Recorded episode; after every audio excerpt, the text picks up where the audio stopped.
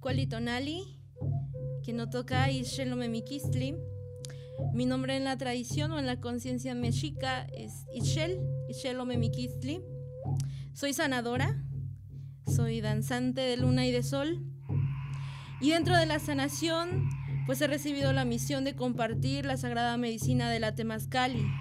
Temazcali, que es la casa de vapor, pero también que es eh, un punto de creación, donde conectamos nuevamente a la vida, donde recordamos quiénes somos, para qué venimos, y también donde recordamos, donde somos conscientes qué es lo que nos toca trabajar, qué es lo que nos toca compartir en este plano, en este perfecto aquí y ahora. Muchos nos preguntan acerca de un tema muy relevante y muy importante como es el cambio climático. Y en los pueblos antiguos hablaban de la conciencia, hablaban de la importancia del dejar la ignorancia atrás y de volvernos hombres o mujeres de conocimiento. Pero para los antiguos principalmente teníamos que volvernos seres de autoconocimiento, seres que tuviéramos la fuerza de voluntad de saber quiénes somos, la fuerza de voluntad de ver nuestra sombra, nuestra oscuridad, de tomarla, de aceptarla, de amarla, no, no de rechazarlos. El temazcal nos enseña que el círculo es la integridad, que el círculo es la gran familia, que el punto es donde todo inicia, donde todo se transforma, en el agua fuego, en el vapor, Creo que para poder ayudar a la Madre Tierra a sanar, primero tenemos que aprender a sanarnos a nosotros mismos, aprender a ser conscientes, aprender a valorar y aprender también a respetar lo que es el amor. Nos hemos olvidado de lo que es el amor. El amor actualmente está muy desvalorizado. No sabemos quiénes somos, no sabemos hacia dónde vamos.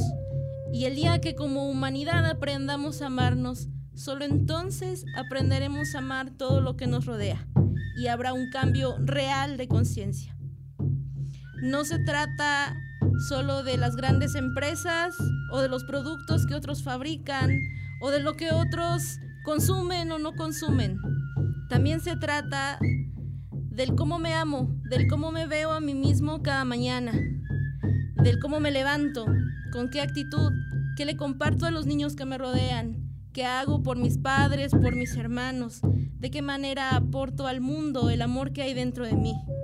Cuando nosotros recordemos que somos fruto del amor, que somos semillas estelares, solo entonces aprenderemos lo que es la comunión con todo lo que nos rodea. Hay mucha gente, por ejemplo, que cuando entra al temazcal siente miedo, porque todo es oscuridad dentro y a veces como humanos nos sentimos tan distantes de nosotros mismos. No entendemos que todo es parte de nosotros, que estamos unidos, que estamos relacionados, que todo es un elemento de otro elemento.